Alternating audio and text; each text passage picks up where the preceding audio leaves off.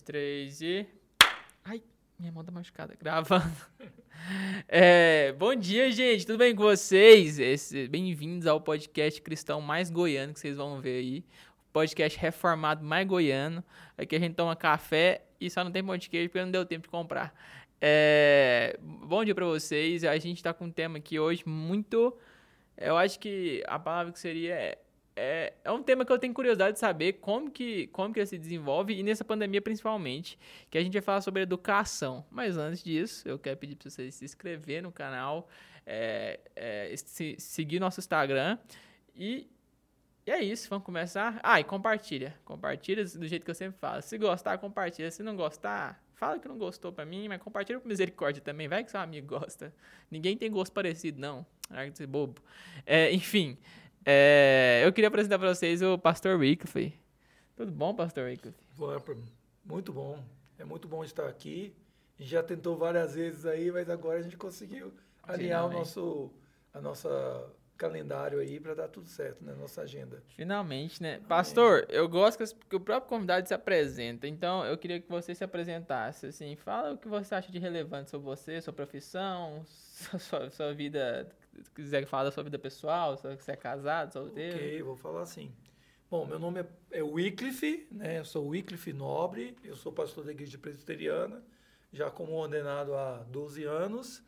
Uh, eu também sou pedagogo, sou formado em pedagogia, uh, leciono há cerca de 25 anos já que eu sou professor, uh, em vários segmentos, né? Já trabalhei com, sou, ou atualmente sou professor da rede municipal de Goiânia, é, trabalho com a educação básica, né?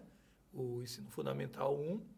E, mas eu também sou professor de filosofia, sociologia no ensino médio, professor de pedagogia na, na FAM Padrão, é, professor de pós-graduação na, na, na, faculdade é, assembleiana. É, ou seja, a minha área de educação é uma área já que já Credo. várias, vários segmentos aí. E as minhas formações são formação em teologia, né, em pedagogia e tenho um mestrado em ciência da religião pela Universidade de Mackenzie. Né? Uhum. Já trabalhei também como capelão educacional durante muito tempo, inclusive no próprio Mackenzie, em outros colégios aqui de, lá, lá em Goiânia, né? E atualmente eu sou pastor, é responsável pelo Ministério Conexão Kids aqui da Igreja Presbiteriana do Setor Sul de Anápolis. Credo, como é que você arruma tanto tempo para fazer tanta coisa? Eu acho que falta tempo, mas, mas a gente vai fazendo conforme né, as coisas vão. É, de forma, pela graça de Deus, a gente vai conseguindo fazer tudo aí e para a honra e glória dele. Pois é, cara, porque quando eu tinha. Nossa, agora tô na faculdade, mas desde o ensino fundamental, meu sonho é sair da escola e nunca mais voltar. Você parece que apaixonou, é, é escola o tempo todo, é ensino o tempo todo. Mas eu te falar uma coisa que, o Juninho, eu tô pensando em fazer mais uma licenciatura, mais alguma coisa. Eu gosto realmente, eu acho assim que, já que nós estamos falando de educação, de profissão como educador, eu acredito que a partir do momento que o professor para de aprender, ele para de ensinar. Se ele não estiver disponível, não estiver disposto a aprender, se ele não estiver disposto a estudar, ele não serve mais para ensinar. Então, acho que começa por aí. Então, é o desejo de aprender, ele ele está totalmente interligado com o desejo de querer ensinar. Isso é verdade, isso é verdade. É, eu acho que a melhor forma até de você poder ensinar é você de você aprender, perdão, é você ensinar, porque você ensinando você aprende também, é, você pega o ponto de vista, é, quando alguém faz uma pergunta para você, você fala, nossa, nunca tinha pensado por esse lado, é, eu, eu, gosto... Eu vou até contar uma experiência bem rápida para ilustrar tudo isso aí, quando eu comecei a trabalhar como professor, é, eu tinha 19 anos, aí eu comecei como professor de ensino religioso, uma escola presbiteriana lá em Goiânia, uhum. e aí daqui a pouco eu fui para o seminário, e quando eu voltei do seminário, uma escola que me contratou particular eles queriam que eu fosse trabalhar como professor recreador. E fosse trabalhar como professor de ensino religioso, mas para compor a, a grade eu tinha que trabalhar como recreador. E me deram uma, uma incumbência de ensinar futebol para os alunos. Só que eu não sei jogar futebol. e aí, o que, que aconteceu? Eu tive que aprender, pelo menos na técnica, como uhum. fazer isso. E fui e montei uma escolinha de futebol. E meu timezinho lá foi participar da, da Copa Sesc e a gente conseguiu a classificação. gente não ganhou e tudo mais. É, o resumo da, da, da história, né? É, a gente precisa aprender. Quando você, quando você é professor, você ensina, não importa o que seja, né? E aí tem uma... Esses dias eu vendo uma série, né? O método Konvinsky, acho que é a série.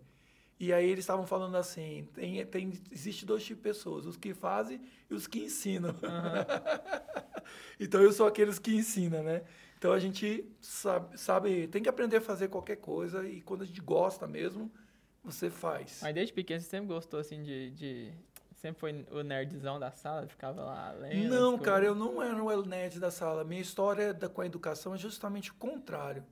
Eu, eu tenho dislexia. Eu sou dislexo. Mas faz esse tanto de coisa? É, exatamente. eu sou dislexo e isso fez com que eu perdesse quatro anos só no fundamental. Eu reprovei quatro vezes, só no fundamental. é, então, assim, foi no primeiro ano, depois no, no, no, terceiro, no quarto, depois no nono. E fora os dois anos que eu perdi na, no ensino médio também, porque eu abandonei o, o Instituto Federal que eu estava fazendo. Por causa da dislexia. Ah, e, entendi. Só que como o diagnóstico... Mas o que, que, que, é dislexia? É, eu vou explicar agora. E, só que como o diagnóstico da dislexia na época, isso na década de 80, era uma coisa que só tinha lá nos States, era uma coisa muito comum. É coisa de então, rico, né? Era coisa de rico. Era minha, o meu diagnóstico mesmo, dos meus colegas e dos meus professores, é burro preguiçoso. né? A dislexia, ela é uma, é uma deficiência ou um, um déficit é, neuro, é, neuromotor, né? Então, uhum. ele, é, ele tem um problema, é um, todo o dislexo tem uma parte do, do, do, do, tal, do labo temporal que ele é desligado, né? Não, não funciona. E isso faz com que ele tenha dificuldade na, na codificação da aprendizagem de, de, de sinais, como, por exemplo, a escrita. Hum. Então, hoje em dia, por exemplo, a dislexia já é subdividida hoje. Quando você fala de, de dislexia, você fala mais na questão da, da leitura, hoje, né? Antes, antes era o pacote só. Então tem a dislalia, que é na, que é na fala, tem a desotografia, que é na, no, no, na hora de, de escrever. Eu tenho desotografia mais forte, então eu tenho que estar o tempo todo me corrigindo. Quando não escrevo em quadro, nem na faculdade, nem nada, eu coloco só com PowerPoint, porque eu posso corrigir e tudo mais. Eu até brinco, se eu não tivesse computador na época que eu fiz a faculdade, provavelmente eu não tinha feito faculdade. Ah, por causa é. dos meus erros de ortografia. É porque é como se, é como se você escrevesse, mas assim, é, você não entende o que você está escrevendo, assim, é, é Mais sentido. ou menos isso. É, você não consegue codificar ali da forma normal que as pessoas codificam. Então, há vários níveis. Há é, vários níveis, né? Exatamente. Não é essa codificação, é como se... Mas eu não estou eu não tô mal acompanhado, não. Porque eu estou junto com Einstein, eu estou junto com é, junto com, com o Tom Cruise, que ele sabia que, ele, que alguém tem que ler para ele o roteiro. Ah, é? é ele não se consegue ler. Alguém tem que ler para ele o roteiro e ele memoriza. Eu memoriza. não sabia disso, não. Então, a dislexia tem essas questões. Então, às vezes tem também descalculia, que é a dificuldade de fazer cálculos. Tem também a disgrafia, que a pessoa escreve de um jeito que quase ninguém entende, sem ser médico, óbvio. Né? Porque médico já faz isso sacanagem. Eu acho que eu tenho esse aí, desgrafia, que minha letra é, é horrível. Então, é, e aí tem, tem, aí eu costumo dizer que tem um grave, tem uma, um nível mais grave da dislexia, que é a desgracia, né? Que é desgraça mesmo total. Mas o, o, o fato é que por ter muita dificuldade em aprendizagem, isso gerou em mim um complexo de inferioridade muito grande, muita dificuldade de ensino, e eu passei por, por momentos muito constrangedores de professores virarem para mim no quarto ano, virar para mim e falar assim, no meio do ano, falar assim, ó, você não vai estudar, você não vai mais é, passar de ano. Então eu passei seis meses sem fazer nada na escola. Passar a professora de virar para mim e falar assim, olha, o único jeito de você aprender, já que você estuda na quarta série no, à tarde, você vai de manhã é, estudar com o primeiro ano. Aí eu fui para o primeiro ano, quando eu cheguei lá com 14 anos, os meninos todos começaram a gritar, retardado, retardado, retardado. E me deu um bloqueio né, muito grande.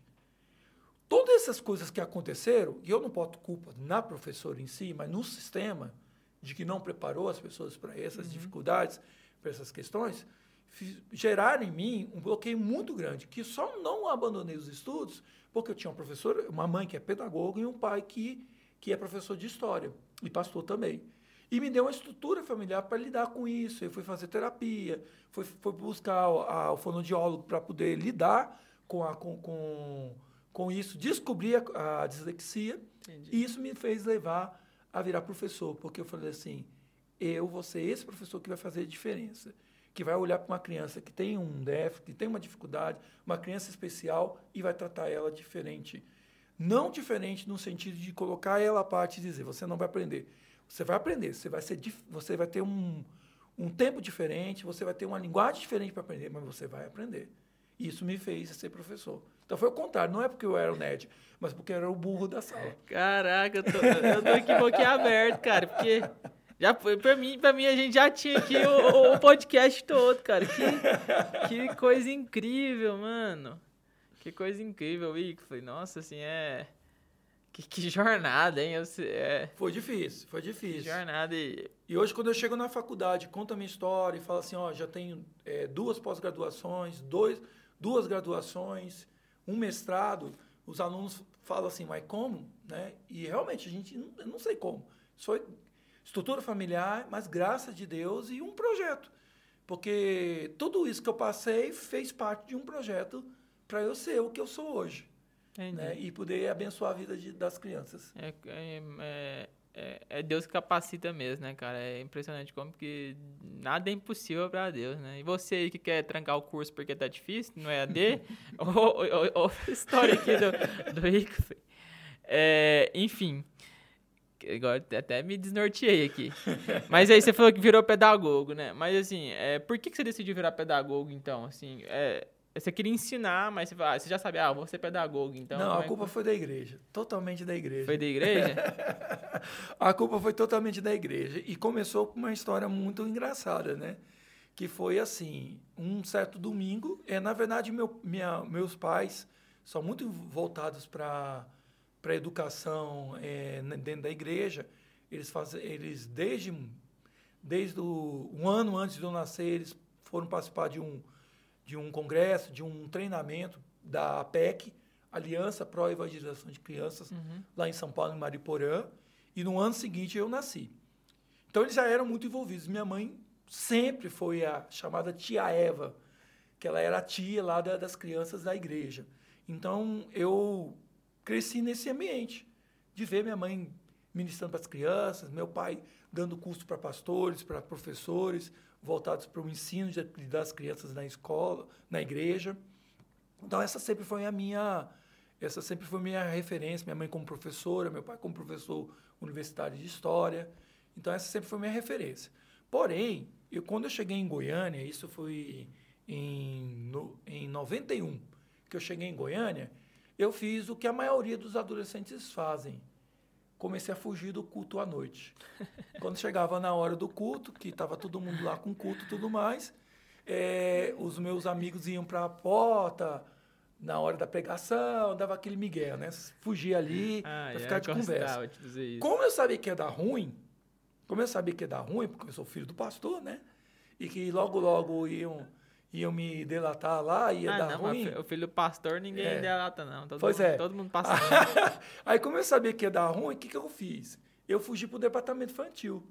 Então, assim, lá, você conhece 68, lá na a primeira igreja de, de Goiânia?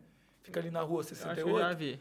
Aí, a, a igreja fica de um lado da calçada e o Instituto Presbiteriano, o IP, fica uhum. do outro lado, onde fica o, o departamento infantil. Aí eu fugi para lá.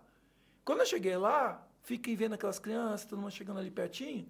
Chegou uma educadora, que mais tarde ela foi minha professora da, do seminário, chamada Nelly. E ela falou assim, Wico, o que você está fazendo aqui? Aí eu falei, não.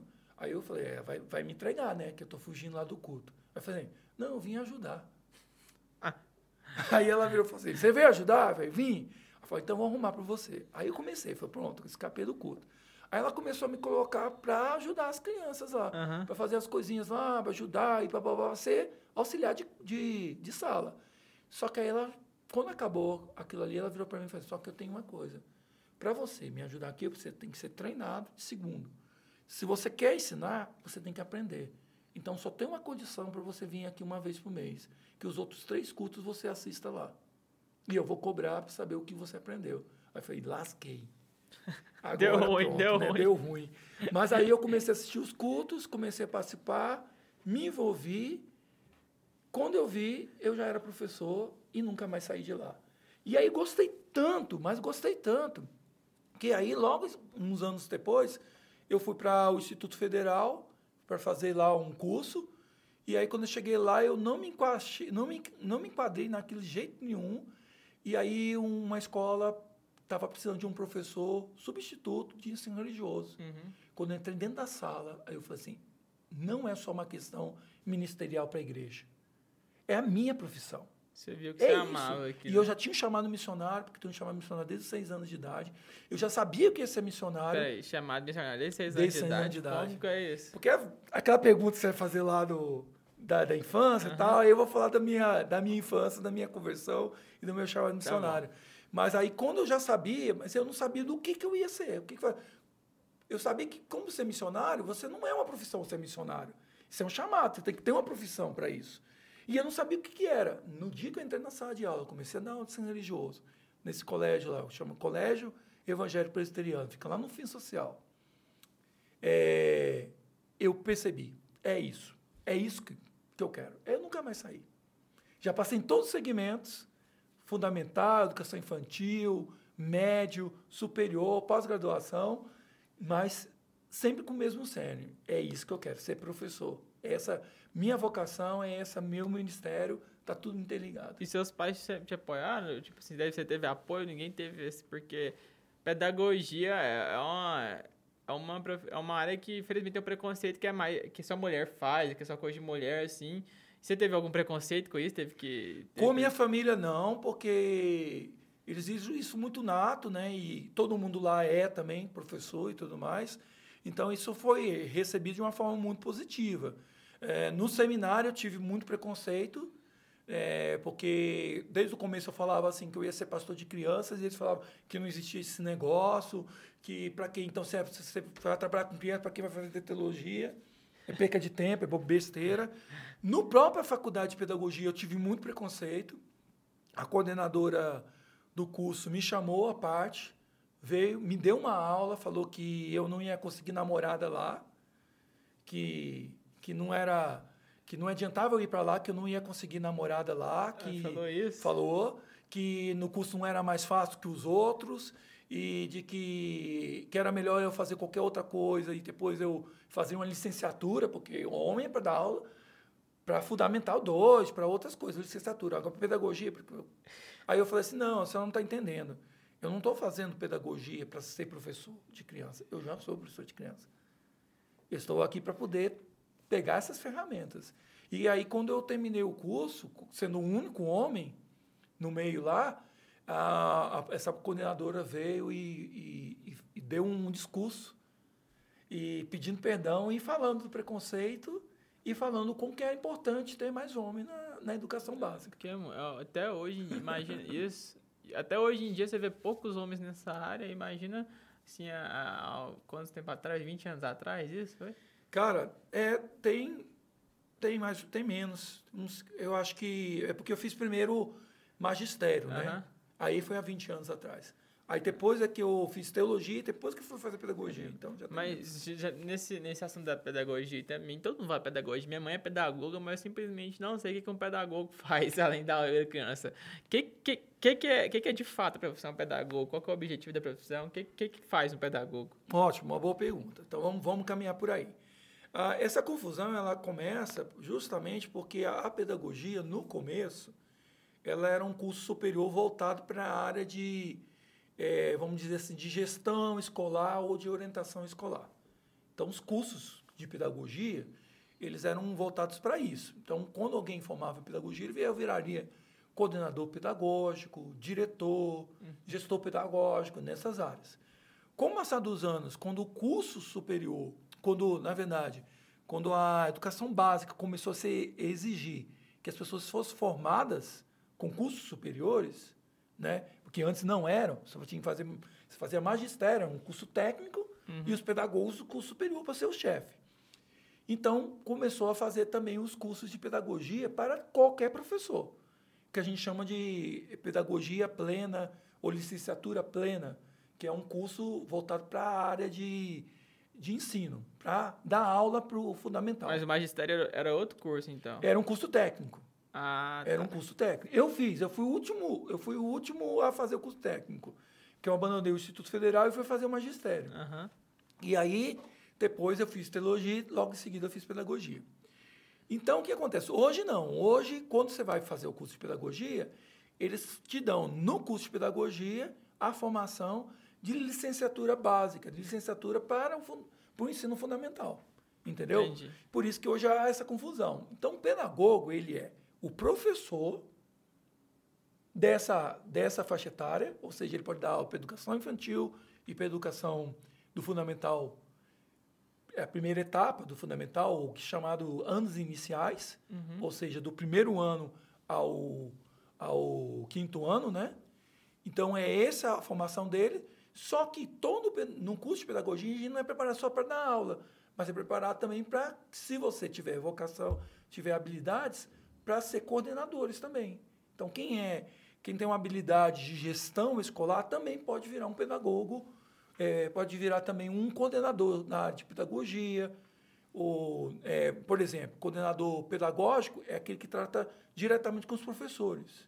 E o coordenador educacional é aquele que trata com os alunos e com os pais, Entendi. ajudando eles nas suas dificuldades. Entendi. E o gestão também, como você pode ser um diretor, por exemplo, com pedagogia, você pode ser um diretor também, escolar. Mas- E o fim são as crianças, trabalhar com crianças. Sempre a formação voltada para o ensino das crianças. E, e, e falando em ensino de crianças agora entrando, gente, eu nem sei se eu falo, mas o tema é justamente ensino e criança, educação no geral. É, mas e falando em, em ensino de crianças, como que tá o ensino é, é, nesses últimos esse último ano e meio aí nessa pandemia? Como é que você acha que piorou? Você acha que melhorou? Como é que tá essa história aí? Então, vamos lá, né? É, eu, eu, eu sempre tenho que me policiar, né, para que a gente possa realmente ter um, uma postura muito central, assim, centralizada. Porque por causa, às vezes, do nosso cansaço, às vezes da nossa, da nossa labuta, com a nossa luta do dia a dia no educação, é, sempre vai querer escapar da minha boca que está um caos. né? Eu sempre vou dizer assim, está um caos, está um, num, tá um, né? Para não usar uma palavra mais pesada, né? tá uma pi, né? E a gente vai sempre falar isso. Mas tem muito, muito a ver por causa que nós estamos todos sobrecarregados, nós como professores.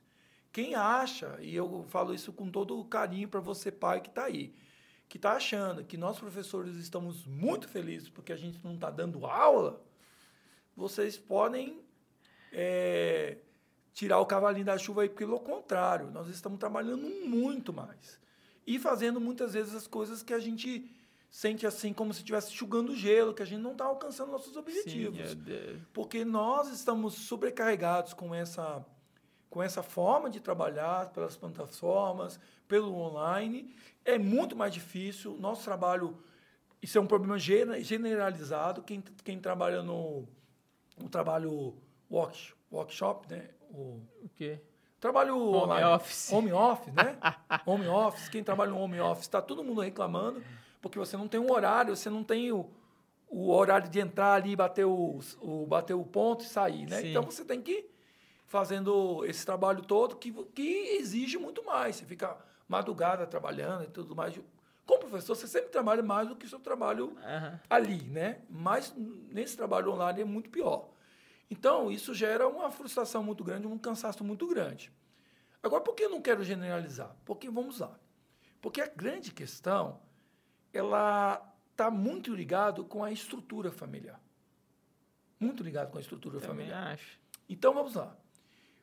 Quando a gente coloca o que está acontecendo hoje em dia, com essa pandemia, com essa dificuldade, com essa limitação das crianças irem para a escola, a maioria das crianças estão sem educação.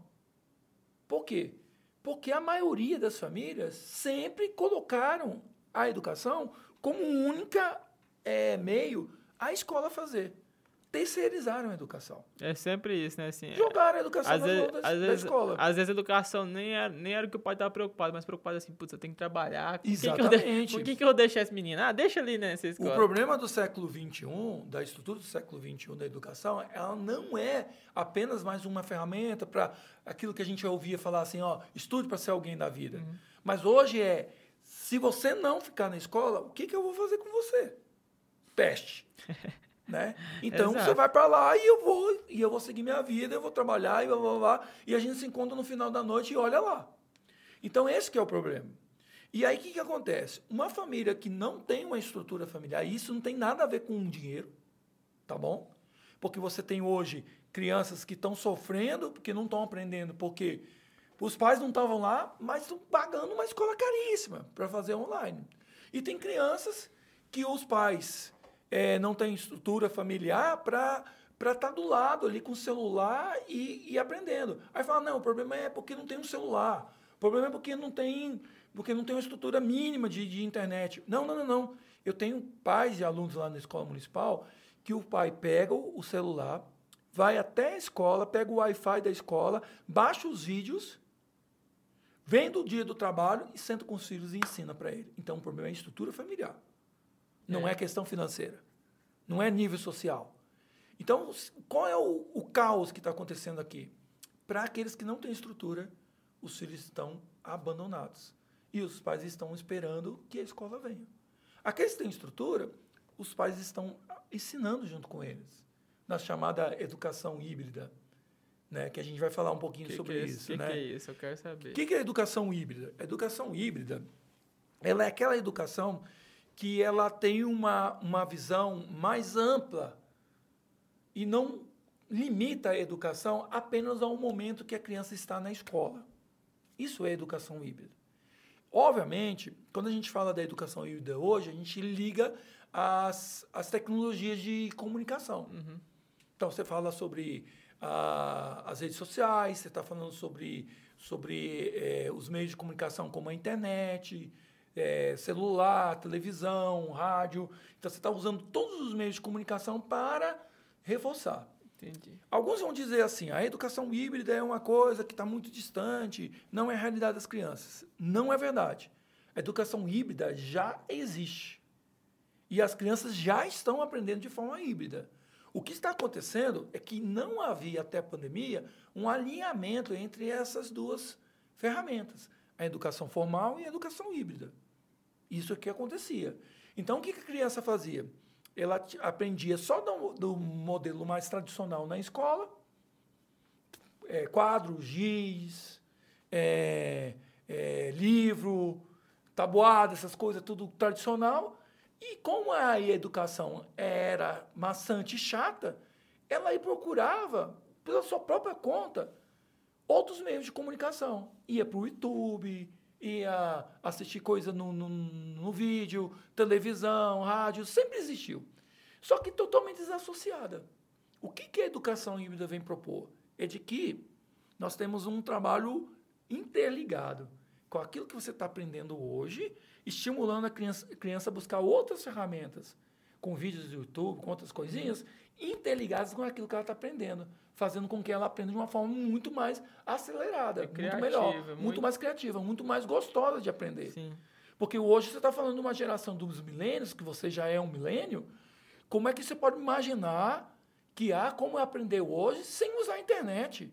Eu aprendi a vida toda sem, sem usar a internet. Se eu ficar sem usar a internet hoje, poderia ser muito bom. Claro que eu não faço isso porque eu falo com os milênios. Aham. Então eu preciso aprender para poder ter uma linguagem com vocês. Mas uma geração como a minha vai viver sem, sem isso. Poderia viver, continuar vivendo. Mas a geração que já vive, não existe essa linguagem. Não tem como não, não haver isso.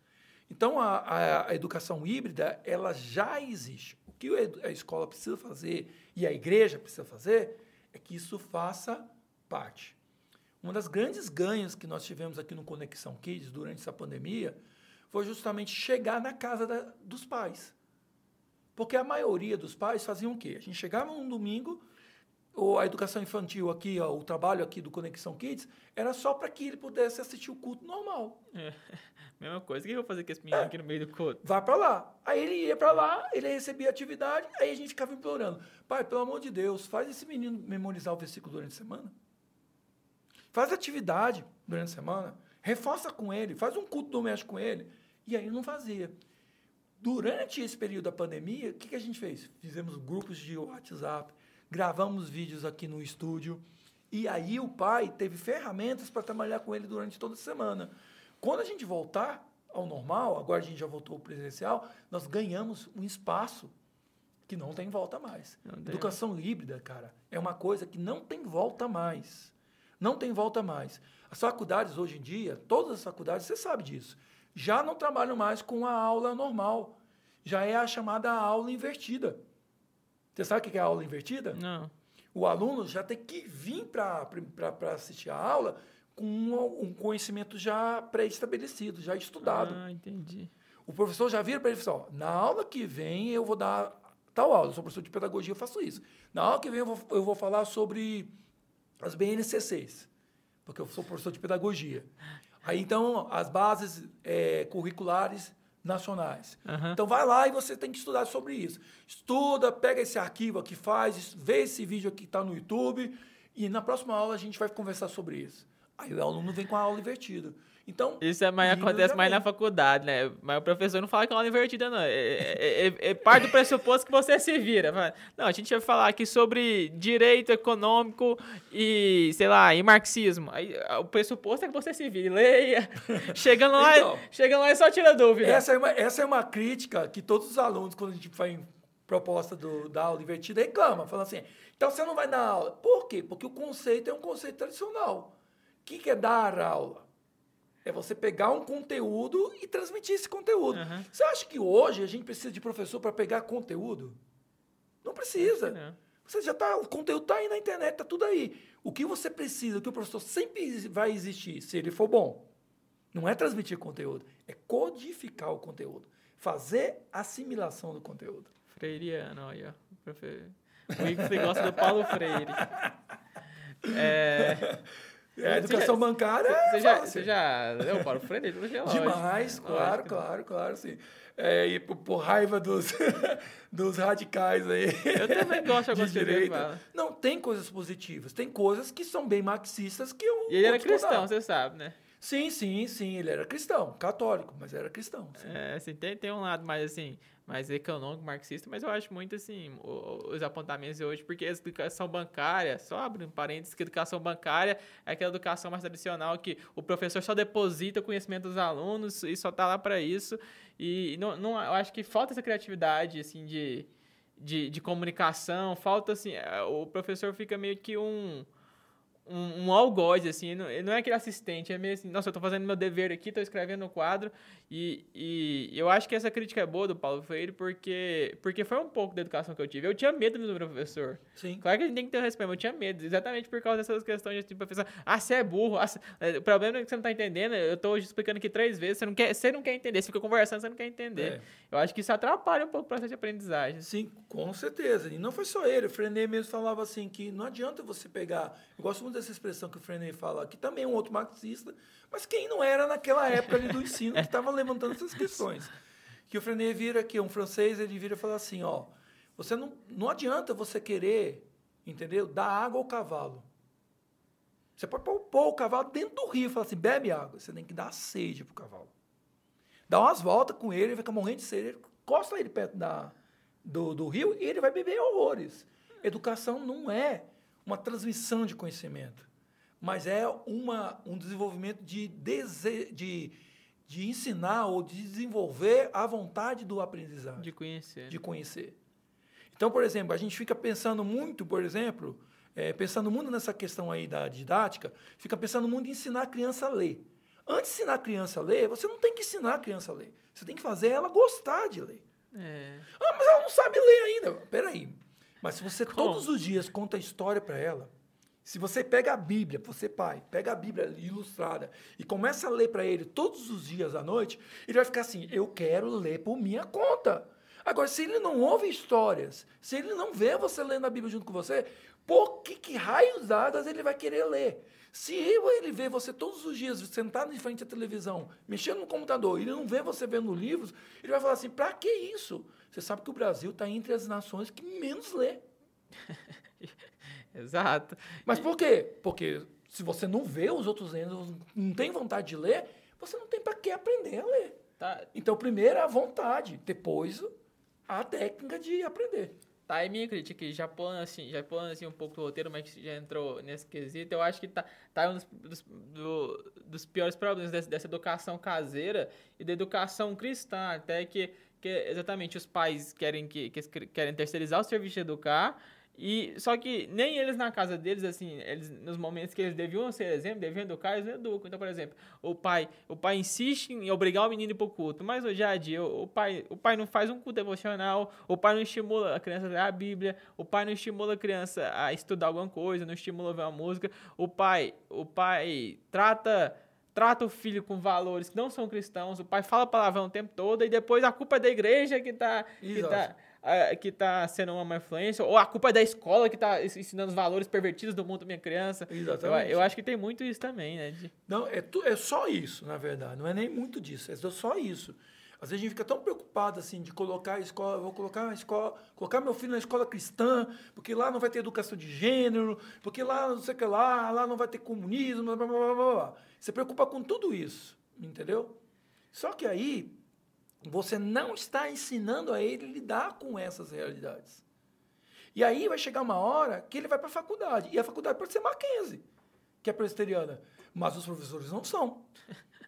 O, o, o, o, o currículo do MEC não é.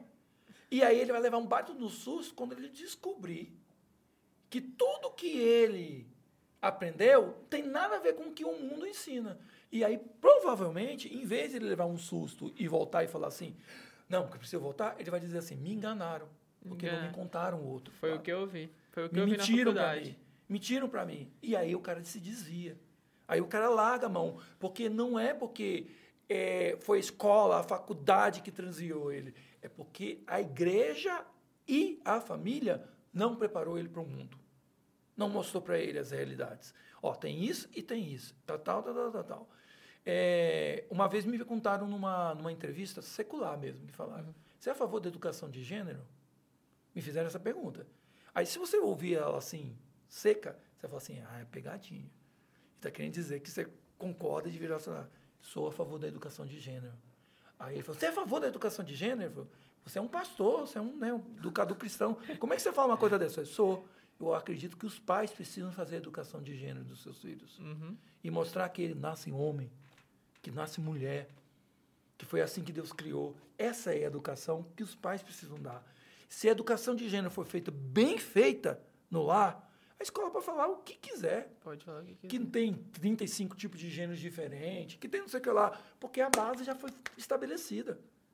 Já foi mantida lá. E ele sabe o que ele é. Ele olha lá e diz assim: Eu sou isso. Opa, sou. Eu sou isso. Não vai ficar em dúvida. Eu estou olhando aqui, mas eu não sei né? Quando eu tiver 15 anos, aí é que eu vou descobrir o que, que eu sou. Cara, hoje nem é 15 anos. Eu vejo nos Estados Unidos já pais, crianças tratando assim. Eu não, eu não sei nem o que dizer sobre isso, mas pais, assim. É, estimulando assim a, é, crianças trocarem o gênero como criança assim Sim. se uma criança não tem não pode nem ser presa porque não sabe o que o, não, não, sabe a gravidade do crime que cometeu quem dirá escolher o gênero para a vida toda de fazer uma cirurgia é uma coisa muito séria e assim, e a gente precisa, de, do outro lado, poder estar bem é, informado e bem trabalhado para não ter respostas preconceituosas. Como virar assim, ah, besteira esse negócio de nascer transgênero e tal. É uma besteira, porque a pessoa nasce homem, nasce mulher. Isso aí é, é, é é conversa fiada. Conversa fiada. Falta de Deus. É falta de Deus. Não, quer isso é um distúrbio seríssimo. É. A pessoa realmente nasceu com um cérebro, entendeu? Isso é consequência do pecado. Isso aí é, né? A natureza pecaminosa fez isso, gerou isso. Ela nasceu com, uma, com a mente de um, de um gênero e o corpo do outro gênero. Só que o problema, cara, é que ele vai trocar de corpo, mas ele não vai consertar a mente. Ele vai, é, a maioria se suicida. Por quê? Porque o vazio existencial, os conflitos continuam. Entendeu? Porque é um problema da natureza pecaminosa, não é um problema biológico. Não adianta mudar o corpo. Entendeu? Então, por exemplo, lá no, nos Estados Unidos, tem uma mulher lá que falou que era trans, trans tigre. Ela nasceu tigre no corpo do, do, é do- verdade, de uma mulher. né? É verdade. Então, é, por causa do mesmo argumento do transexual, ela ganhou o direito, Mentira, é direito mentira. da lei para se transformar num tigre. Ela pintou todo o corpo, tatuagem de tigre, colocou, é, colocou os, os, os, os coisas. Quer dizer, é um absurdo, é um outro extremo. Mas quando você ouve de um cristão dizendo assim, isso é uma besteira, você está fechando uma discussão que é muito mais séria. Tem que ter muitos cientistas, psicólogos, pedagogos Concordo formados com com muita você. base para ir de, de assim de com a mesma com a mesma fundamentação e falar assim, ó, isso aqui, isso aqui, isso aqui, isso aqui, isso existe mesmo. Mas qual é a lógica de você transformar o corpo todo e não tratar a mente dessa pessoa que está com essa questão? É, não lidando simplesmente como um distúrbio, ou já que agora não pode falar mais que é que o homossexualismo é um, uma doença. Tá bom, não é. Mas qual é a razão disso? Qual é o caminho para isso? Então, isso precisa ser tratado, inclusive na escola. Então, eu acredito que a escola precisa conversar sobre isso. Precisa conversar sobre isso. Mas a partir de onde? De qual base? A gente realmente precisa ensinar para os nossos filhos que eles não, sa não precisam saber o que, que eles são, só mais tarde, por causa de um, de um grupo tão pequeno que, que, que nasce. Não, não estou falando deles, não. Ah, Estou tá. falando dos que nascem com, esse, com, essa, com essa mudança. Não vou colocar Sim. distúrbio aqui para não ser considerado pre- preconceituoso. Mas com essa dificuldade aí de, de, de identidade. Ele tem essa dificuldade de identidade. Ele pensa de, ele pensa de uma forma e o corpo dele é de, de uma forma diferente. Uma minoria ali, de cada 100 pessoas, uma nasce com esse problema. E agora toda a população é colocada em dúvida sobre a sua sexualidade por causa desse, desse problema. Então, isso precisamos questionar. Mas questionar só pelo básico religiosa, porque Deus não, tem que ter estudo profundo. Eu também concordo. Lá. Eu concordo bem. assim. Vamos trabalhar isso Porque com biologia, o outro com lado filosofia, fundamenta bem, mais. né? Fundamenta, É. às, vezes, tá- às vezes os fundamentos partem de princípios epistemológicos errados, mas Isso, fundamentam bem. fundamentam bem. Então, assim, e, a gente- e a gente vai só fundamentar na palavra? Para nós é bastante. Para É, nós é exato. bastante. Mas para os outros Eu não. acho que eu sinto falta disso. Putz, assim, é, bom- bons é, cientistas cristãos, cientistas, é, é, ci- pesquisadores, pedagogos cristãos, não só para ficar provando é, uma apologética que Deus existe, mas para Aham. fazer esse tipo de coisa, para estar fundamentando, para estar mostrando, para estar usando os meios seculares de pesquisa para mostrar isso, porque para mim faz sentido que eu acredito na Bíblia. Putz, mas para quem não acredita na Bíblia, não, faz diferença. Pra falar, putz, seu Deus está falando aí, mas seu Deus não é o meu Deus. E aí? Não, e eles jogam, eles jogam umas iscas que às vezes a gente que é besta vai e, e pega, né? Porque eles jogam os argumentos e a gente vai nos argumentos, mas eles querem que no final a gente fale assim, não, porque isso porque eu creio. Aí pronto, fechou a conversa. É, Porque é fé. Aí foi, fechou a conversa, então ponto. Tá vendo? Não tem conversa com você. Não, a gente tem a conversa assim, ó, pá, pá, pá, pá, pá, pá, e não tem que, é, ter que buscar para a questão da fé. Porque realmente ela no argumento não vai valer. Entendeu? Mas para a gente conversar ali e levar esse questionamento, esses pensamentos. Mas então você diria, é, partindo desse pressuposto agora, voltando assim um pouco para o nosso fio da meada aqui, você diria então que, que a importância da educação infantil é exatamente estabelecer os fundamentos por esta vida? Que, que, qual, que- qual que é de fato a importância da educação infantil? Cara, isso é fundamental. Para a gente poder entender isso aí, a gente precisa entender quais foram as primeiras nações que trabalharam com a questão de educação. E uma das que eram fundamental nessa questão é, é o, o contexto hebreu, né? educação judaica. Educação judaica, ela tem um, um- um modo muito sim- simples, muito, muito singelo de agir, mas extremamente fundamental. Quando você vai lá em Deuteronômio, que ele fala da educação infantil, ele fala o quê? Inculcarás na cabeça dos vossos filhos esses ensinos. Ele tinha acabado de falar dos mandamentos, né? Amar a Deus sobre todas as coisas, sobre todo o vosso pensamento, sobre todos os seus sentimentos, e amar a Deus sobre todas as coisas, e amar ao próximo como a ti mesmo. Estava ensinando esses ensinos, e aí não deixe de passar esses ensinos para seus filhos. Como é que você vai fazer isso? Encucarás em vossa mente. Encucarás em vossa mente. E aí ele fala: pregue isso nos umbrais da porta. Fale isso ao amanhecer, ao entardecer, na hora do almoço. É o tempo todo falando sobre isso. Quando você vai para um judeu é, ortodoxo, ele tem uma, uma. Agora eu vou esquecer o nome do negócio aqui, só porque a gente vai falar, eu vou esquecer. Pesquisa aí, gente, vocês vão ver. É uma, uma fitazinha de couro, que é enrolado no, sua, no seu no braço direito, tá? E uma fita de couro que é enrolada e passada em cima da cabeça. Eu acho que é neft, uma coisa assim. Teflin. Neflin. Teflin. Teflin. Teflin. Teflin. Teflin. O Teflis. E aí, dentro dessa, dentro dessa fitinha de couro, até hoje os ortodoxos usam, eles colocam pequenos fragmentos da Torá.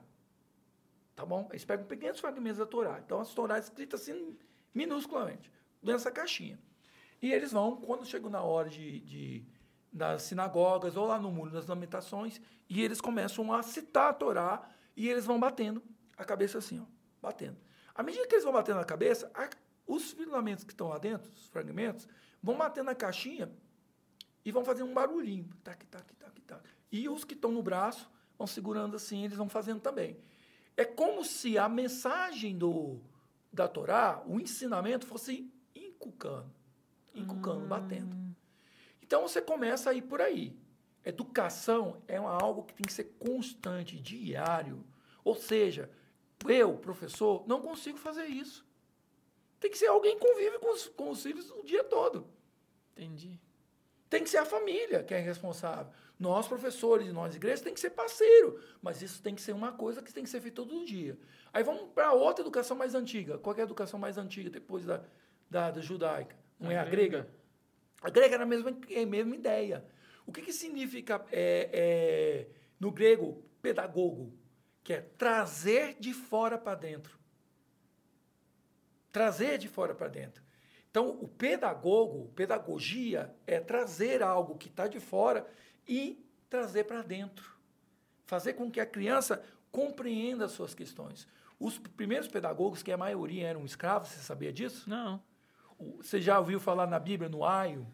não. Aio, que Paulo fala assim, que Ah, ah. O, o, o, a lei é o aio. Sim. O aio, o que, que era o aio? O aio era o, o- ele era o, um escravo, tá? Que era responsável pela educação dos filhos.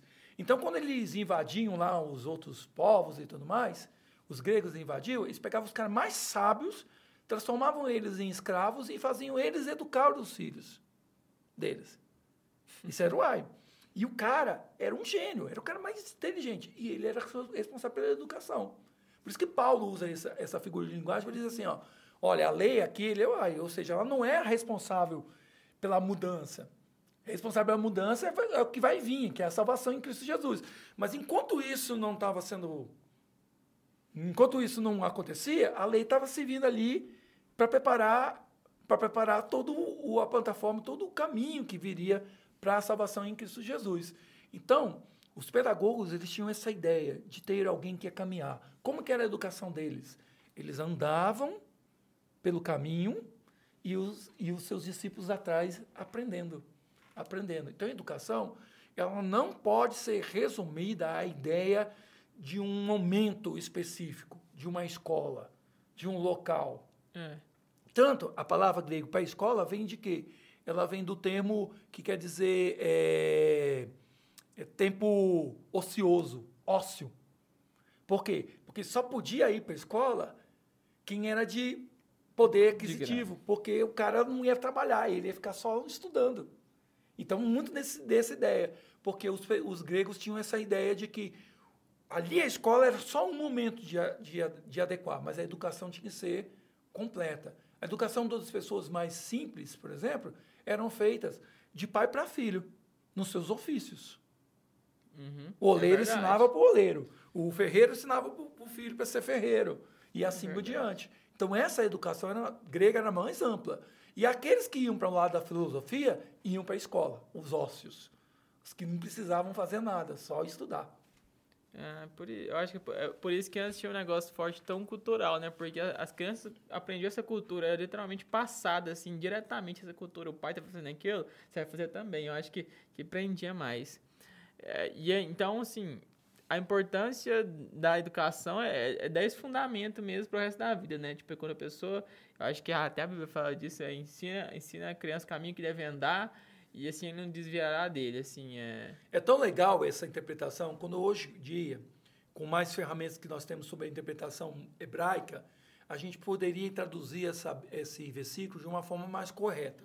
Porque a ideia que a gente tem é assim, ensina a criança no caminho que ela deve andar, certo?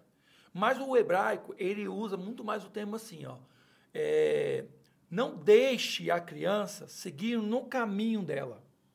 É mais nesse sentido. Então, o ensino ele é responsável para deixar, é, para, deix para tirar a criança do seu caminho natural.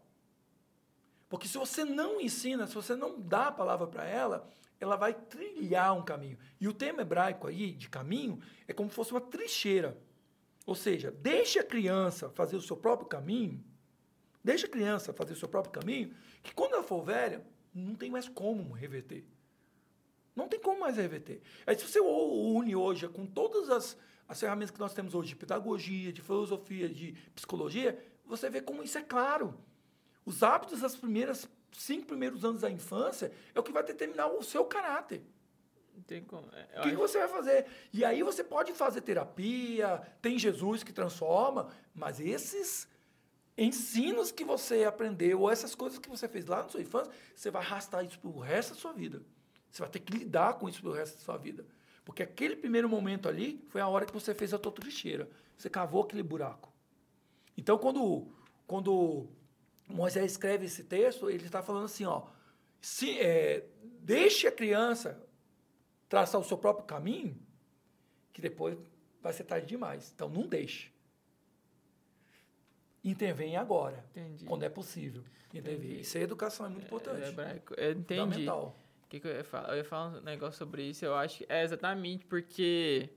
Eu acho que é, na fase da infância, assim, eu acho que é a fase que uma, uma criança que passa um trauma de infância leva isso pro resto da vida, né? É, leva, às vezes nem tem consciência, fica no subconsciente. Aí a minha esposa, como psicóloga, vai ter que ir lá catucar lá e descobrir o que estava lá atrás. Que tá incomodando. Que estava lá atrás que muitas vezes ela nem sabe. Mas foi alguma coisa lá na infância que, que fez. Então, por que, que é importante que as crianças. E o evangelho? Então, por que, que é importante que as crianças ouçam o evangelho desde pequeno? Ah, isso é fundamental. Vamos lá. Primeira coisa que eu quero dizer sobre essa questão de ensinar o evangelho.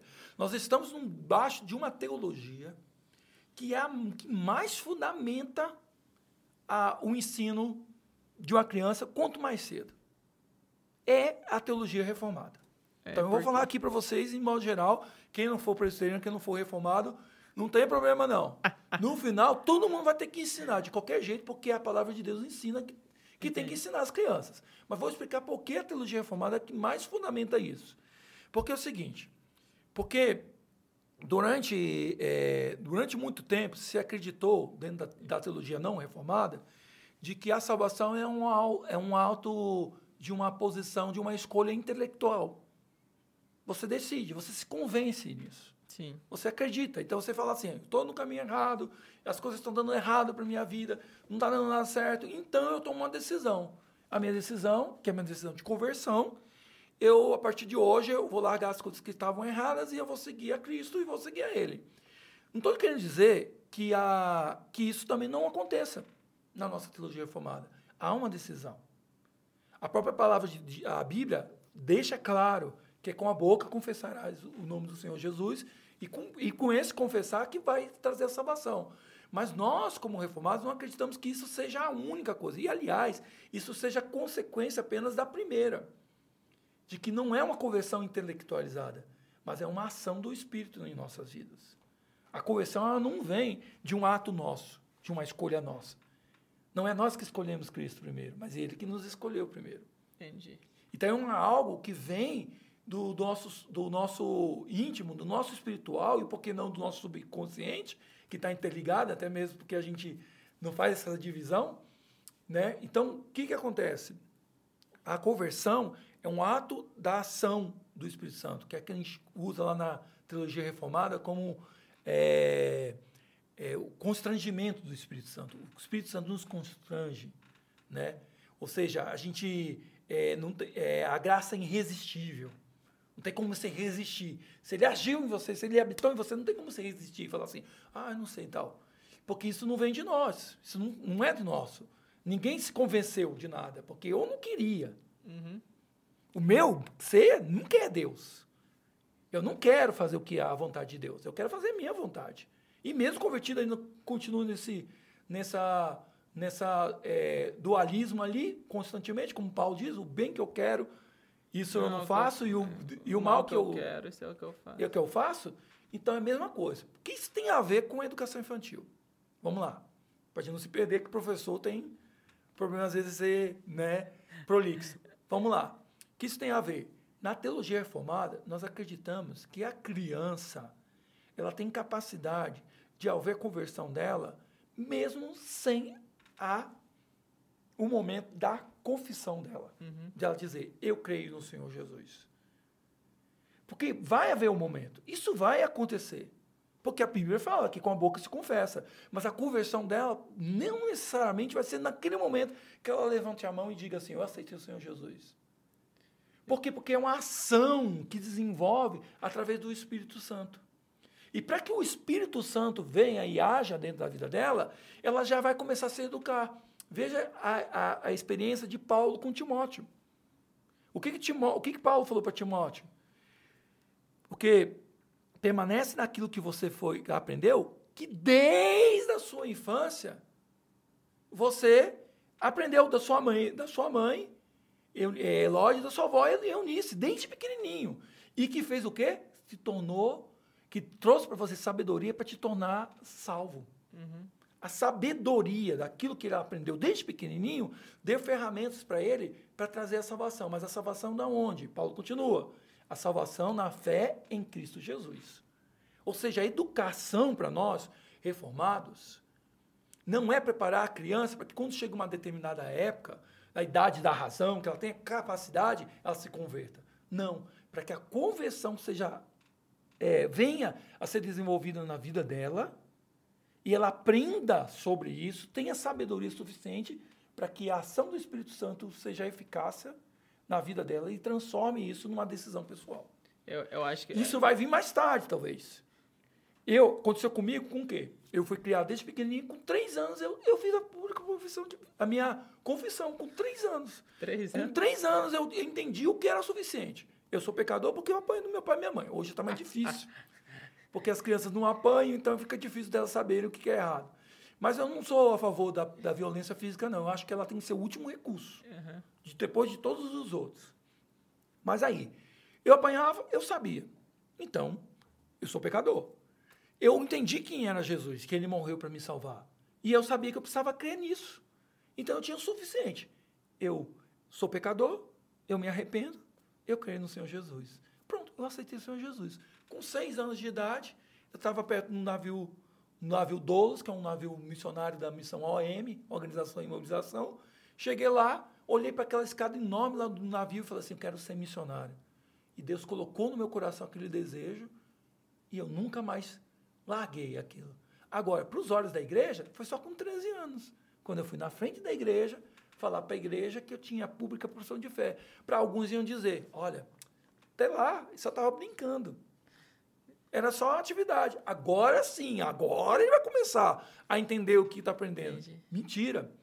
Todo pai que fala assim, eu vou deixar meu filho mais tarde escolher até inclusive a denominação, ele já está ensinando para o filho.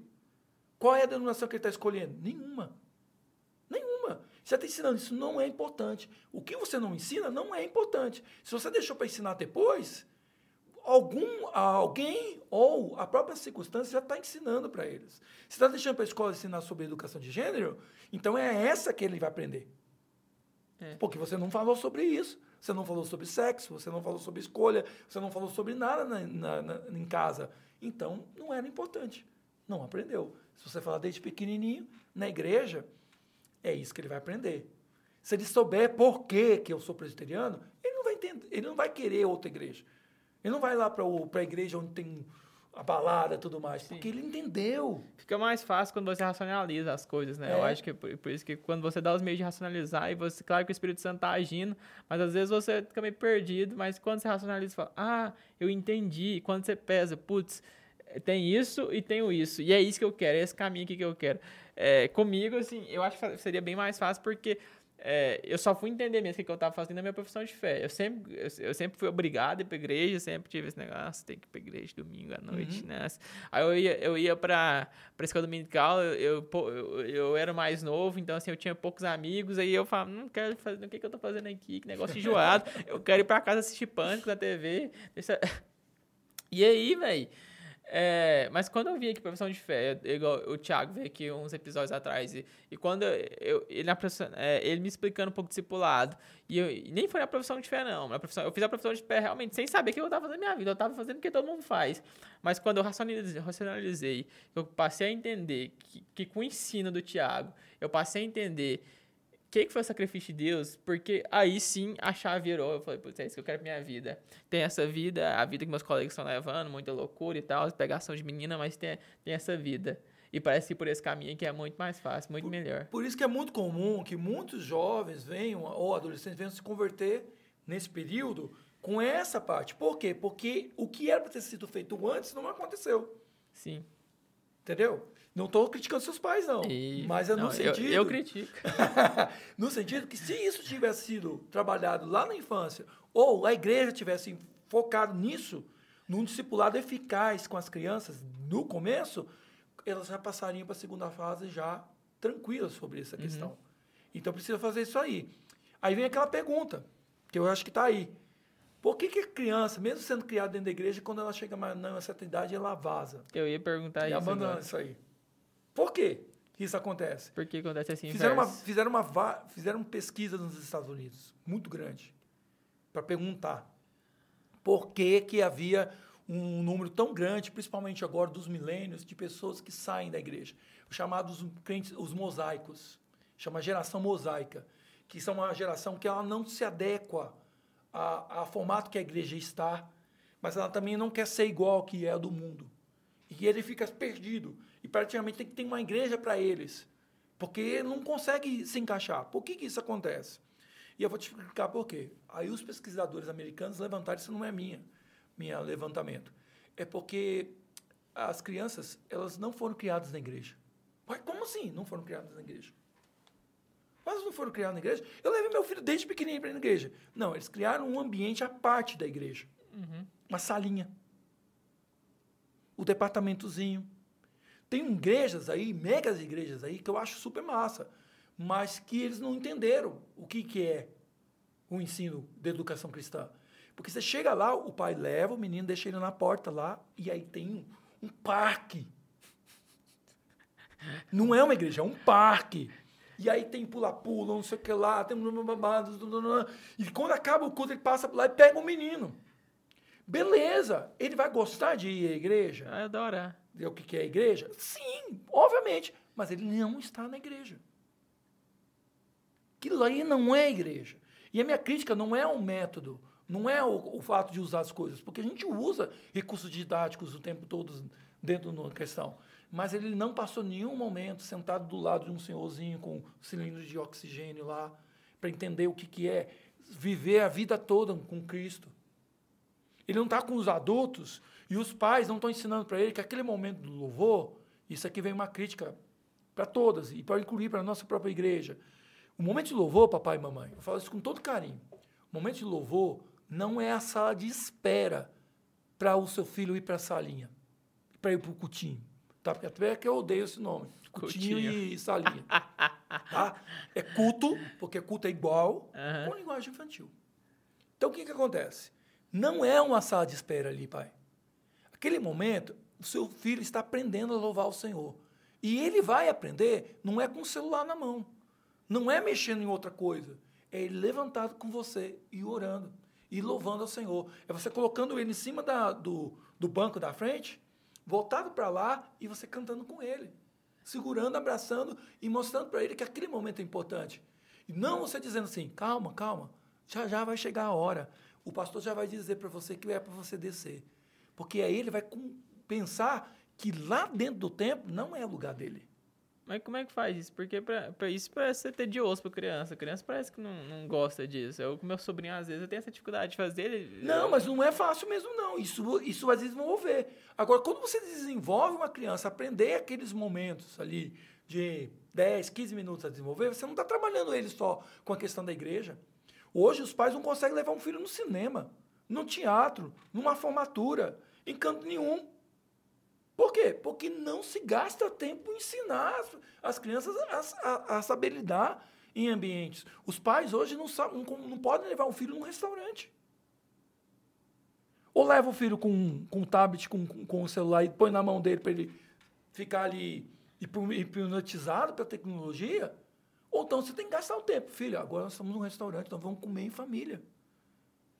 Agora, um, um, os, os, pais que não conseguem segurar o filho na, num, numa mesa de restaurante, não é porque ele não consegue na mesa de restaurante. Uhum. É porque eles não faz isso em casa. Na mesa.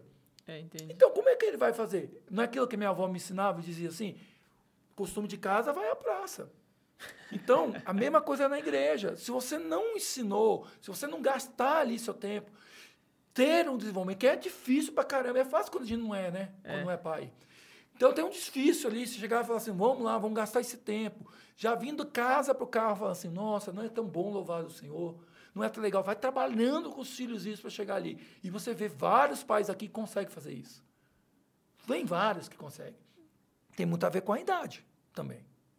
Um, dois, três anos vai ser mais difícil, mas começa ali. Se eu não pagar o preço ali, quando tiver cinco, seis, sete anos, não vai conseguir, não vai chegar lá. Então, tudo isso é um caminho. Então a gente precisa entender que a, a, a educação na igreja ela precisa ser uma coisa muito mais ampla do que um momento apenas. É, da que, criança vir. Tá e lá embaixo, por exemplo, também. quando a gente faz o culto infantil, ele tem que ter liturgia de culto. Ah, é criança, mas tem que ter liturgia de culto.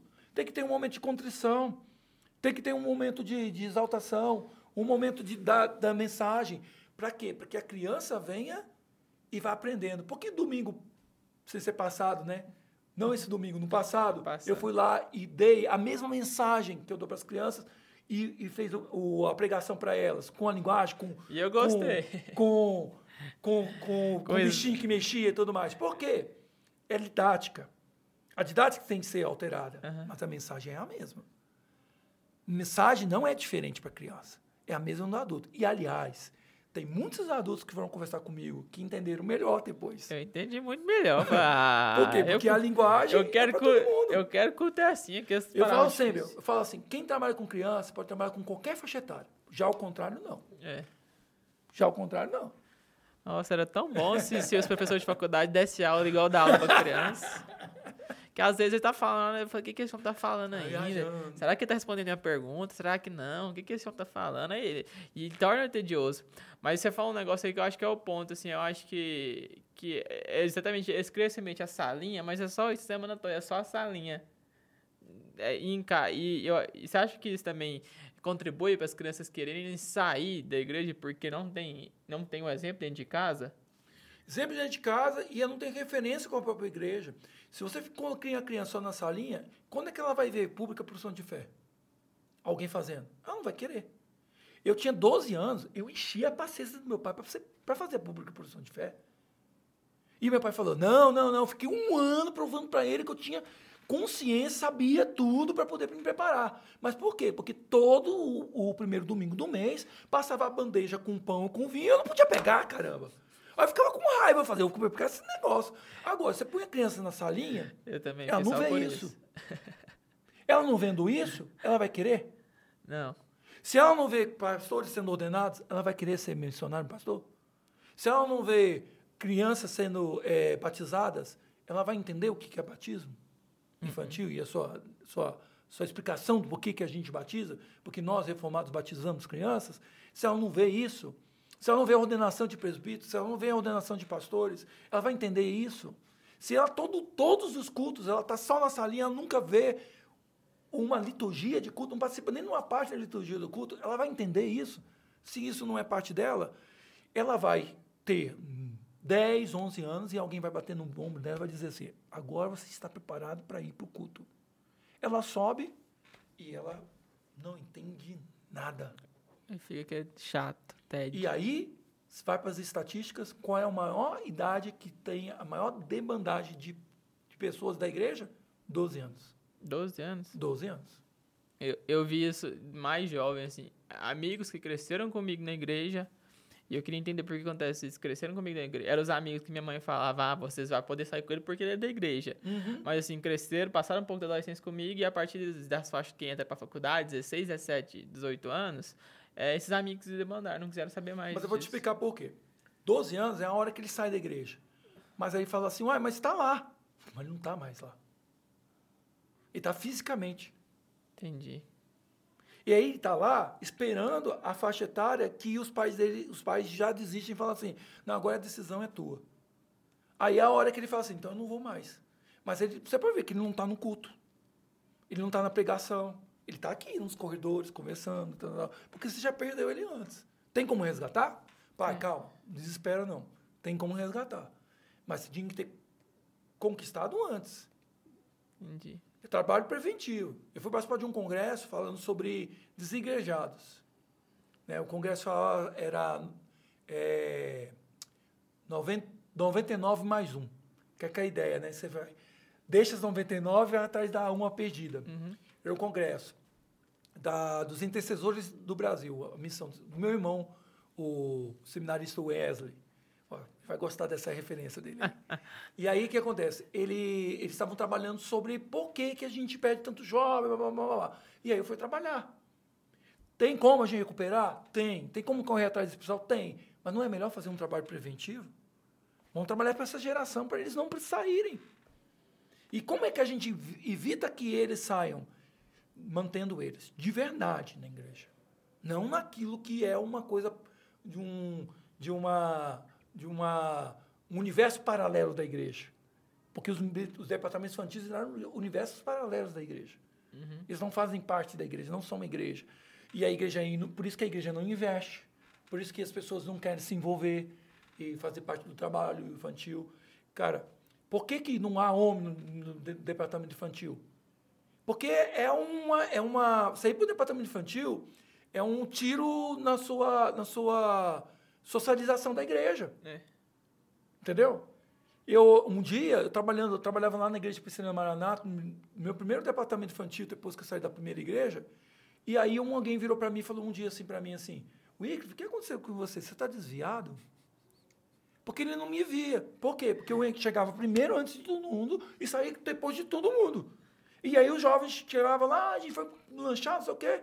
Quando eu preparava, desorganizava todas as questões, ia procurar o pessoal, o pessoal já tinha saído. Aí alguém me perguntou assim, você não está mais na igreja? Você desviou da igreja? Eu estava no departamento infantil. Entendeu? Só que é uma bênção. Aí tinha uma vantagem. Por quê? Como eu era um único homem, então eu estava sempre rodeado de meninos. Então, olha, meninos, tá vendo? Tem vantagens também, tá bom? É, tá vendo?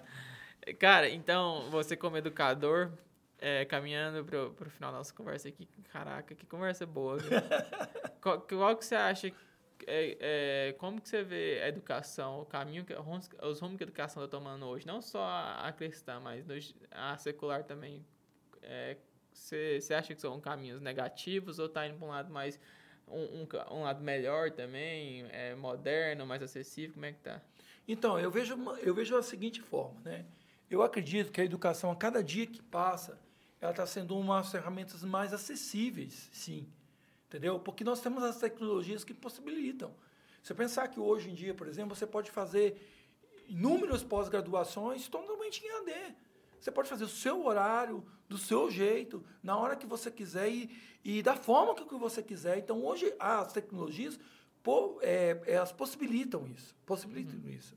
Mas, por outro lado, assim como as mídias sociais, assim como a tecnologia hoje tem roubado a nossa convivência diária, nós precisamos sempre resgatar esses, esses relacionamentos que realmente vão produzir a educação, como um relacionamento entre aluno e professor. Sim.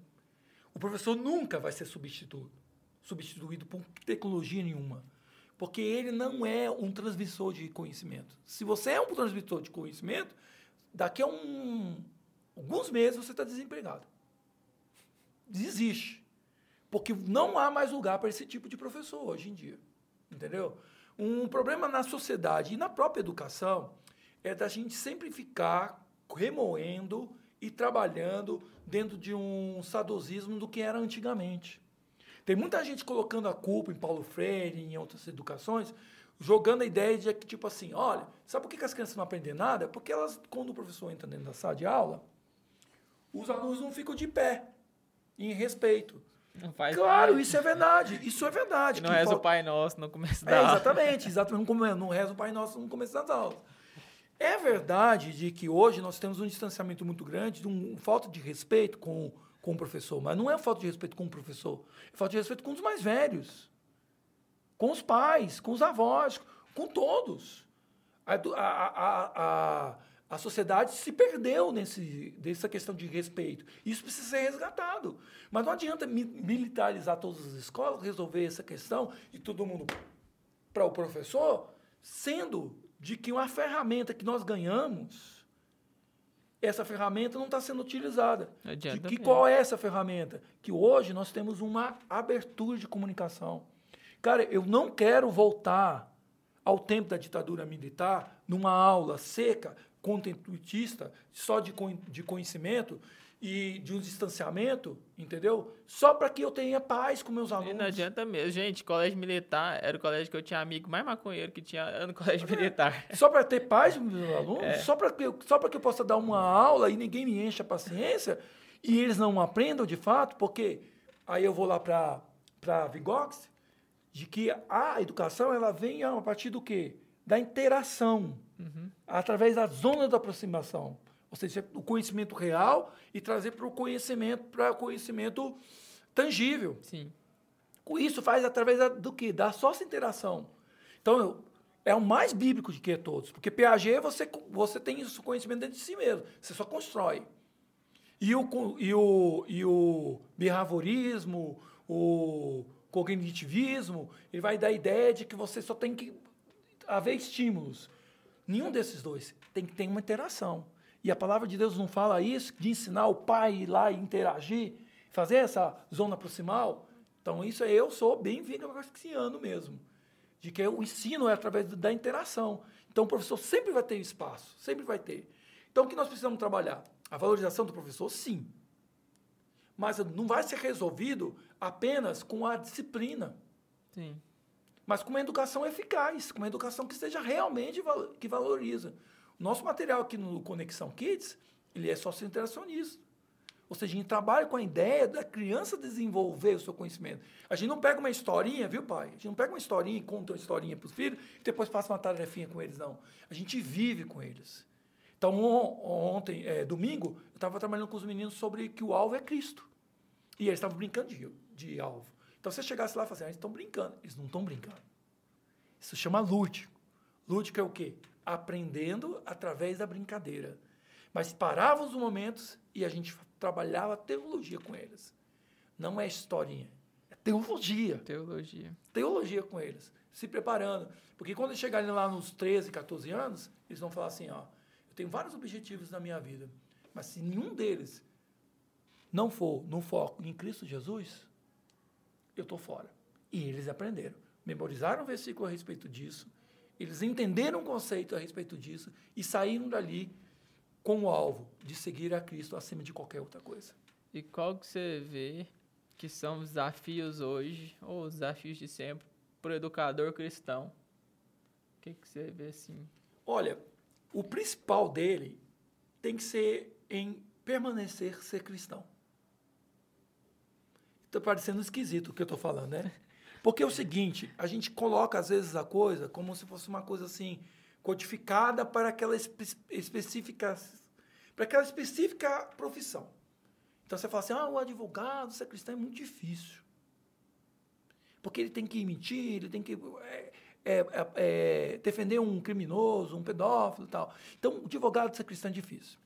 O pedagogo hoje é muito difícil, porque tem educação de gênero, porque tem não sei o que lá, porque tem comunismo. Peraí, não. Ser cristão é, ser, é, é difícil. Porque para você ser qualquer profissão, qualquer profissão, você tem que fazer aquilo que Paulo disse que você fazer. Que é o quê? É a renovação da vossa mente. Esse é o desafio de qualquer cristão. Seja você pedagogo, pedreiro, seja você é, faxineira, seja você advogado, promotor de justiça, qualquer coisa. O tempo todo você vai ter que estar trabalhando sua mente assim. Não se conforme com esse século. Não conformar com esse século é você virar um radical e que vai lá e que briga e que fala assim, ah, não pode ter isso na escola. Não, pode... não, não conformar com esse século é você não achar que isso é normal. então, quando você senta numa sala de pedagogia e está todo mundo indo para uma coisa que é contrário ao que o Evangelho fala, você tem que renovar sua mente e pensar, peraí, está todo mundo indo para essa direção, mas essa não é a direção correta. Uhum. Não é isso que é o correto. E isso tem que ser para todas as profissões, para qualquer área da sua vida. Você tem que estar o tempo todo. Quando você assiste uma novela, quando você assiste um reality show, não adianta você dizer assim, ah, não assisto e estou imune. Não. Quando você ouve um rádio, quando você vê uma coisa, você tem que estar o tempo todo pensando assim, pô, é, às vezes quando eu assisto uma coisa, você está torcendo pro, pro vilão. É. Você está falando assim, não, mas o cara roubou, mas é pro próprio bem. E isso aí você tem que pensar, pô, mas não é é renovação da vossa mente. Não conformei com esse século. Então, esse é o desafio do, do pedagogo cristão. Ele olhar para as coisas, olhar para as ferramentas, não de uma forma radical, e olhar e falar assim: isso aqui, isso aqui dá, isso aqui não. O que, que eu posso fazer de diferente? É e aí a vida dele, sem ele ficar lá defendendo partidarismo de cá ou partidarismo de cá, que é de direita ou de esquerda, ele vai olhar e as pessoas vão dizer para ele: cara, esse cara, ele é muito bom no que ele faz. E ele é coerente no que ele vive. E eles vão se respeitar. Não vai nem aceitar o que você fala, mas vai respeitar, porque você tem coerência no que você pensa, no que você, você vive. vive. Amém. Gente, é, que conversa boa, hein? Eu, Quando é que a gente volta? Se eu fosse você, eu compartilhava. A gente tá tô terminando a conversa aqui por causa de tempo. Mas você tem um recado final para para quem está escutando aí? Alguma palavra final para as crianças, sei lá, para o jovem, para o adulto, para o pai? Tem, tenho sim, tenho sim. É, a palavra que eu tenho realmente é aquilo que Paulo falou para Timóteo, né? É, permaneça firme naquilo que você, desde a sua infância, foi instruído. Ah, quando eu era criança, para encerrar mesmo, né? É, na adolescência, na verdade, eu tinha muita inveja das pessoas que não tinham nascido na igreja. eu também tenho. Eu tinha muita inveja. Não, isso é comum, viu? Para nós que nascemos. eu também tenho. Porque eu falava assim, o cara aprontou, fez isso, fez aquilo, fez aquilo, e ele vai para o mesmo céu que eu. E melhor ainda, ele sentiu o poder de Deus transformando a vida dele. Eu quero ter isso. Então, se, eu, se para ter isso, eu tenho que sair da igreja para depois Deus me salvar, então vale a pena. Eu pensava dessa forma. Por quê? Porque eu olhava para todas as conversões, e, é um, e esse é um erro que a igreja faz, quando vem chamar pessoas para testemunhar, que todo mundo tem que ter uma conversão de Paulo. Você está no cavalo, indo para fazer coisa errada, Jesus aparece para você secar e fica cego, depois Jesus te cura. Eu queria isso. Eu também. Eu procurando a minha até hoje. Mas aí, conhecendo as palavras, as escrituras, eu vi que eu não era Paulo, eu era Timóteo eu era um privilegiado. Deus separou de todos e falou assim: Eu vou te preparar e eu vou te deixar puro, vou te deixar preparado para a minha obra. Desde as Sagradas Escrituras. E foi criando um orgulho bom dentro de mim. E eu fui pensando, cara, eu fui um escolhido, eu estou. Sabe? Por quê? Porque desde de pequeno eu conheço as Sagradas Escrituras e eu sigo as Sagradas Escrituras que eu fui preparado com a sabedoria suficiente para a salvação vinha através da fé em Cristo Jesus. Então eu digo para você que é adolescente, para você que é criança, para você que é jovem, que foi criado na igreja, você é um privilegiado. Não tenha inveja dos outros, não. Sabe por quê? Porque Deus te preparou e você não vai ter que passar por um monte de coisas que talvez não vão consertar. Apenas você vai ter que saber lidar com elas, que não vão consertar. Então, e você pai, e você mãe, invista, invista tudo que você tem para que a criança seja um Timóteo, para que a criança seja realmente. Ela não tem que ser um Paulo. Talvez você foi um Paulo, mas seu filho pode ser um Timóteo, aquele que foi desde pequeno preparado para ter sabedoria, para através da fé em Cristo Jesus vinha a se converter, vinha a crer no Senhor Jesus. Não espere que ela tenha é, é, maturidade para isso. ela já pode ter essa experiência. E a nossa teologia dá esse suporte. Desde pequenininho. Qual a idade para conversão, pastor? Cara, não sei. Porque não é uma, não é no momento que ela fala, eu aceitei. Isso já veio antes, o Espírito Santo. Isso pode vir muito antes. Eu vim com três anos, eu, eu falei. Mas onde veio minha conversão? Sinceramente, não sei. Não sei. Faz parte de um projeto, faz parte de um plano. Eu estava dentro de, uma, de um pacto de uma aliança, da família da aliança. Nós cremos nisso. Seu filho já é abençoado. Seu filho pode até não converter, tá? Porque isso não depende dele, nem depende de você. Mas ele vai ser diferente de qualquer outra criança. Quantos jovens que foram criados na, na, na infância, não são nem na igreja, têm um caráter diferente porque foram criados na igreja. Foi, eu percebo porque isso. são filhos da igreja. Eu percebo isso. E isso já vai valer. Agora a conversão aí deixa com o Espírito Santo de Deus. Eu percebo agir. isso. Isso já não é responsabilidade nossa. Amém. É isso, gente. Muito obrigado. Compartilhe esse vídeo e beijo pra vocês e até o próximo episódio. Tchau, gente. Valeu, obrigado.